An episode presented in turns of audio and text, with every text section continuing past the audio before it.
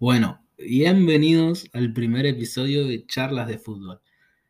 Ya lo, ya lo quería decir, ya lo quería decir, el primer episodio, todos los primeros episodios son especiales. Hoy, hoy les quiero, bueno, hoy es el primer episodio, hoy quiero hablarles un poco de lo que va a tratar el podcast, de lo que le puedo ofrecer este humilde servidor a la comunidad. Quiero empezar a decirles que es el primer episodio, no es lo que voy a hacer siempre. Es como este un episodio especial porque voy a hablar de la Liga de las Naciones y de los partidos sudamericanos, algunos, eh, el de Argentina-Uruguay, para ser más exactos. ¿Qué pasa? Quiero en este podcast contarles un poco por dónde viene la mano. Quiero decirles que el podcast se va a tratar de las principales ligas europeas. Cuando me refiero a principales ligas europeas, me refiero a Bundesliga, Premier League, Serie A y la Liga Española. Eh, creo que son de las principales ligas más atractivas, ¿no? Para ver. La principal yo creo que es la Premier. Todos vamos a coincidir que es la más interesante, la más copada. Creo que sí, para mí al menos, es la más entretenida es como que se juega otra cosa, ¿no? En la, en la Premier, además de las demás ligas. ¿Y qué más? Va a haber un episodio por semana, más o menos eh, un episodio por semana. Tranqui, vamos a intentar hacer un episodio por semana. La idea es que mantengamos ese episodio por semana toda la semana, pero también quiero capaz, capaz, seguramente, sí, hayan dos también, porque podemos hacer uno el lunes que sea del resumen y charlando un poco de las ligas, de los principales partidos de la Serie A, Bundesliga y Premier. Y si no, el otro podría ser un jueves, ponele, puede caer, después de Champions. Sabemos que hay partidos interesantes en Champions, se vienen partidos muy entretenidos para ver y que estaría bueno, ¿no? traer alguno que otro episodio los jueves. Y nada, eso ya no te lo prometo. Eh, capaz el, lunes que hayan episodios resumiendo la semana. Eh, resumiendo la semana, resumiendo el fin de semana. Sí. Después también tenía en mente traer partidos, eh, para partidos, no. Traer episodios especiales, ¿viste? Como lo que fue un ejemplo, Florentino Pérez en el Madrid y todo eso. Lo que fue Johan Cruyff en el Barça, todo eso. Macri en Boca, y Donofrio en River, y Gallardo. ¿Cómo Gallardo eh, fue tan exitoso? Que un poco la historia, ¿no? Desmembrando todo eso y charlando mucho más en profundidad de temas un poco más personales de cada club. Eh, lo voy a hacer seguramente. No van a ser de los que se vengan. Los que se vengan van a ser los que dije primero, que van a ser los de los lunes, ponerles el resumen del fin de semana. Que dejó la Serie A, la Bundes, la Liga y la Premier. Es lo más seguro. Entre semana puede caer un episodio de Champions o los que les acabo de mencionar, desmembrando un poco las, las personalidades, las entidades ¿no? de cada club como la de Johan en el Barça, Sisu en el Madrid o cosas así. Creo que es interesante, al menos a mí me parecería un podcast interesante. Yo lo escucharía. Por eso lo estoy haciendo, porque nadie lo está haciendo. Entonces, es interesante. Calculo, espero. Vamos a empezar, si les parece bien, con no me pueden responder, así que vamos a empezar con el primer partido de Francia-España, ¿ok? Se jugó el 10 del 10, hace cuatro días atrás, estoy grabando el jueves 14, si no me equivoco, sí, jueves 14, eh, las, 16, las 16 horas en Argentina. Entonces, nada, vamos a hablar del primer episodio, del primer partido, de la final de la Liga de las Naciones, España-Francia. Un partido interesantísimo, lleno de polémica, muchas cosas para decir, ¿no? Creo que Michael, Mikel Oyarzábal hizo el primer gol a los 64, respondió Carino con su tremendo golazo en el minuto 66 y sentenció Kylian al 80. Eh, ese gol dicen que estaba en posición adelantada. A mí me parece que sí, que estaba en posición adelantada Kylian. Bueno, a ver, es lo que tiene también, ¿no? desde que llegó el bar, después había una mano, si no me equivoco, que clarísima de Cundé, si no me equivoco, creo que era el que la tocó con el codo. No sé. Es dudoso, ¿viste? Es como que cuando llegó el bar, se había dicho que toda mano, intencional o no, era penal. Ahora, ¿qué pasó? Si de cierto tiempo para acá, desde que llegó el bar para acá, en el medio se cambió esa normativa y ahora supuestamente cuenta la intencionalidad o no. Para mí fue penal. ¿Yo lo cobraría? Sí, pero también entiendo lo de la intencionalidad. Me parece un factor clave para definir los penales. No fue intencional. ¿Eso habrá jugado? Seguro. ¿Qué pasa? Ahora, el segundo gol, el segundo gol está adelantado, pero para cualquiera para cualquiera. Y mira que yo, en especial iba con España. Me gusta su equipo, me gusta eh, Luis Enrique, cómo dirige, cómo rompió, ¿no? O sea, sin tener un, un jugador estrella, sin tener a un Ansu Fati o a un Benzema, Mbappé, no sé. No, no es que línea por línea España, vamos a ser sinceros, línea por línea no le, no le gana a Francia, eso seguro.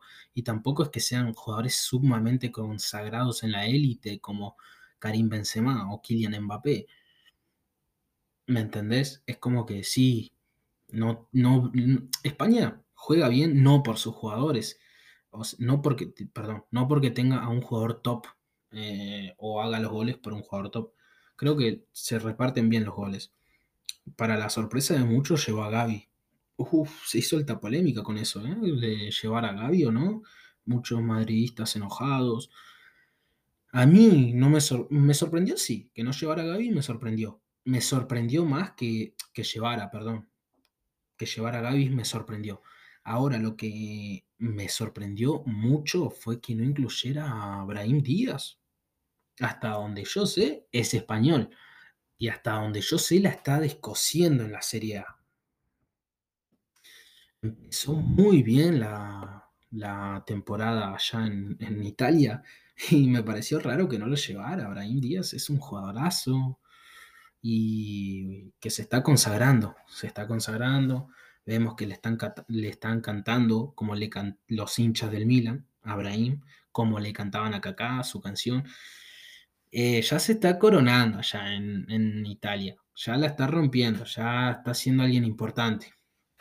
Ahora vamos a la parte estadística del partido. Vemos que ambos equipos, España y Francia, tuvieron 12 remates, pero solo por parte de España fueron 4 al arco y 5 remates de los 12 de Francia fueron al arco. En la posición vemos que totalmente de España, 64%, unos 624 pases más o menos con 85% de precisión contra una posición del 36% con unos pases que son de 354 más o menos pases en total y la precisión, bueno, 78. Tiene más precisión en los pases España, sí, bueno, también hizo más pases España. Al hacer más pases también es importante, ¿no? cuando vamos a la precisión. Ahora, ¿qué pasa? En las faltas, 14 faltas de Francia contra 11 de, España. El partido, bueno, además de las polémicas, para mí creo que es lo que tiene tener, tantas figuras también en, un, en, una selección como Francia. Vos sabés que si Kylian Mbappé tiene un buen día, o Benzema, sabes que te pueden ganar un partido tranquilamente. El remate de Benzema aislado, ¿no? Totalmente. Eh, golazo, golazo de Karim, ya la está rompiendo con Francia. Era algo que se veía venir, ¿no? En el Madrid está rompiéndola, está quedando en la historia sin duda, con todos sus goles, sus asistencias, está muy bien Karim. Y bueno, Kylian, ¿qué decir de Kylian? Kylian ya está consagrado en la élite y sabemos que a los espacios Kylian te rompe. Es muy bueno, muy rápido, tiene muy buena definición. Sabemos lo que es Kylian en general. Ahora, vamos a dejar un poco la Liga de las Naciones y nos vamos a meter más en las eliminatorias eh, sudamericanas. Uno de los partidos que quería traer al podcast, que me pareció más interesantes para hablar y también un poco más preocupantes por parte de Uruguay, fue el de Argentina-Uruguay. 3 a 0 ganó Argentina. Goles de Lionel Messi, Rodrigo de Paul y Lautaro Martínez. A mí, sinceramente, ya como salieron, me imaginaba un partido un poco aburrido cómo salió Uruguay. Eh, Uruguay salió a darle la posición Argentina, a defenderse. Lo vemos con el 5-4-1. Suárez de punta. En un 5-4-1, Suárez de punta no me termina de convencer. Suárez ya no está en esa edad donde te puede presionar bien alto, donde... En todo caso, ponelo de punta a Cavani, no a Suárez. Si vas a salir a correr a los jugadores argentinos podemos decir que no, no sé, para mí no estuvo un poco, no estuvo bien acertado Tavares en el planteamiento y después cómo se resolvió el partido. No estuvo, no sé, muchos hablan de un ciclo terminado. A mí no sé, no sé si es para tanto, pero Uruguay podría también, sinceramente, podría probar con otro técnico. Algo más de no sé, el estilo de tener un poco más el balón, de probar jugadores como Darwin Núñez, que sorprendente, estaba en los suplentes. Ah, bueno, a mí en general Darwin Núñez es un jugador que me encanta, me encanta, juega muy bien, es un cap, la está descosiendo en Portugal. Y creo que, bueno, se habló de que el Barça, bueno, eh, Luis Suárez hace poco dio una entrevista donde dijo que le recomendó fichar a Darwin Núñez, que bueno, Suárez poco de delantero de tiene que saber, es top mundial Suárez. Ahora no, en su prime sí. Ahora, ¿qué pasa? Que cuando, no sé, la directiva del Barça no, no, le hizo caso y bueno, se perdieron a tremendo jugadorazo. Como Darwin, ¿no? Ahora, vamos a los remates. 23 remates de la Argentina en total. Solo 10 al arco. 10 remates de Uruguay, solo 6 al arco. Bueno, tampoco tan mal. 6 contra 10. Lo que importa al fin y al cabo son los remates al arco, ¿no? Son los que pueden llegar a ser gol. Los demás no, porque se van fuera de los tres palos. Posición. Vemos que Argentina tuvo un 63% la posición del balón con 682 pases con 87% de efectividad. Claramente, si tenés más pases vas a tener más efectividad es lo más normal del mundo. Ahora, en la posición 36% para Uruguay, 416 eh, pases y 79% de efectividad. ¿Qué pasa? Que se vio, se vio la formación, el 5-4-1 y no vas a querer la pelota necesariamente. Pero bueno, Creo que eh, estuvo bien, dentro de todo creo que fue un partido entretenido, correcto, un buen ritmo. Eh, ya en el segundo tiempo ya, bueno, ya decayó, era lo más normal el ritmo. Y estuvo interesante el partido, a mí me gustó bastante. Creo que Lautaro Martínez eh, es importante que siga haciendo goles, siendo el 9 de la selección. se le vio emocionado después, dijo que era por su hija, su familia que estaba en la cancha y nada un poco eso es más personal, ¿no? De Lautaro Martínez. Vemos en las posiciones que Brasil sigue puntera con 28 puntos. Una banda. Encima hay una, hay una brecha grande, porque Argentina segunda con 22 puntos. Después otra brecha más que es Ecuador, tercera con 16 puntos y cuarto Uruguay con 16 puntos. Después le sigue Colombia con 15, Paraguay con 12, Perú con 11, Chile con 10, Bolivia con 9 y Venezuela con 7. Bueno, Venezuela... bueno, Venezuela no, no tiene mucho. para Venezuela tampoco era súper importante llegar al Mundial. Tiene la ilusión como cualquiera, ¿no? Pero no, bueno, está pasando futbolísticamente por un buen momento. Eh, hablando del país también, no, no está pasando un buen momento. A ver, ahora, si vamos a hablar de las posiciones, Ecuador es importante, onda, tercer puesto, ¿eh? Bueno, igual tiene los mismos puntos que Uruguay hay una brecha con Argentina, pero ojo, ojo, me gustaría ver a Ecuador, me gusta su juego, me gusta... Alfaro me parece un entrenador bueno, muy defensivo, a mi gusto, muy defensivo, pero que es muy bueno también, sabe, sabe cómo defenderse, sabe cuándo atacar, sabe cómo hacer que su equipo se repliegue a tiempo, cómo controlar los partidos. Ecuador tiene una generación muy buena también, está teniendo.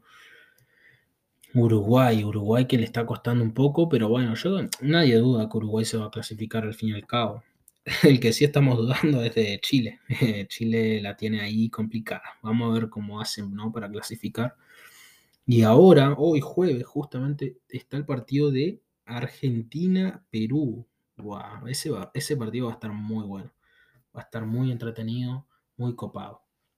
Vamos a ver qué plantea Gareca. Eh, bueno, vamos a ver qué plantea Scaloni y después cómo, cómo va a ser Gareca, ¿no? Para parar, si va a ir de una forma un poco más defensiva, como fue con Uruguay, Tavares o va a arriesgar un poco más. Es una, no sé, creo que a diferencia de Uruguay, Perú tiene jugadores, eh, Perú no tiene, digo, jugadores como para arriesgar tanto. Entendería mucho más que vaya con un 5-4-1 que Uruguay. Uruguay me parece que sí tiene los jugadores con Torreira, Núñez, Cavani, Nández, De la Cruz, Valverde. Por eso me extrañó tanto que saliera con un, 5-4-1 Tavares. Yo creo que esa formación la vamos a ver capaz más ahora en Perú, algo más defensivo, ¿no? No sé si la misma, 5-4-1, sí. No sé si la misma, pero más defensivo sí que va a salir Perú seguramente, lo más normal del mundo. Yo creo que el podcast está durando 17 minutos. Está bien, está bien. El primer episodio, algo más tranqui. Em, creo que está bien. 17 minutos y medio ahora, justo. Está bien. Creo que lo vamos a dejar por acá. Es el primer episodio. Más adelante le voy a meter algo más a los episodios. Vamos a traer alguna que otra efeméride, ¿no? Dato curioso, puede ser, sí. Yo creo que lo principal era, era que sepan de lo que va a tratar el podcast.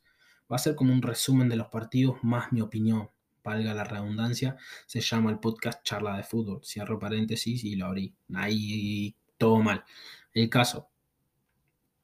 Sí, yo creo que eso va a ser más que nada el podcast. Hablar un poco de las principales ligas europeas y algún que otro podcast también podríamos traer algún partido interesante de Sudamérica, ¿no? Algún partido interesante de Copa Libertadores o no sé, de la historia de algún club, como lo dije, creo que creo que sí. Y nada, vamos a, vamos a ver, yo voy a tratar de mantenerme con un episodio por semana. Alguna que otra semana tengan dos, un lunes y un jueves capaz. Pero nada, principalmente uno por semana, asegúrense que va a estar. Así que nada, creo que lo vamos a dejar por acá. Nos vemos ahora en unos días más seguramente. Encima estoy grabando jueves, capaz el lunes. Pero nada, vamos a ver, vamos a ver. Así que nada, este parón cambia todos los partidos de lugar. Ahora en Madrid creo que no sé cuándo juega, creo que el martes, no sé, ahora me fijo bien. Pero ya cambió todos los partidos, cambia un poco la agenda. Pero bueno, está bien, está bien también ver a las selecciones. A mí me entretiene un poco más ver a los equipos, a la Champions, pero bueno, las selecciones también son interesantes. Un parón con la Liga de Naciones, interesantísimo. Buenos partidos de Argentina-Uruguay. Argentina, ahora Perú. Así que nada, creo que está bien, lo vamos a dejar por acá, lo vengo diciendo hace un minuto. Así que nada, creo que nos vamos a ver el lunes, creo. Así que nada, cualquier cosa, nos vemos. El... Un episodio por semana van a tener. Así que nada, nos vemos, lo dejamos acá y chau chau.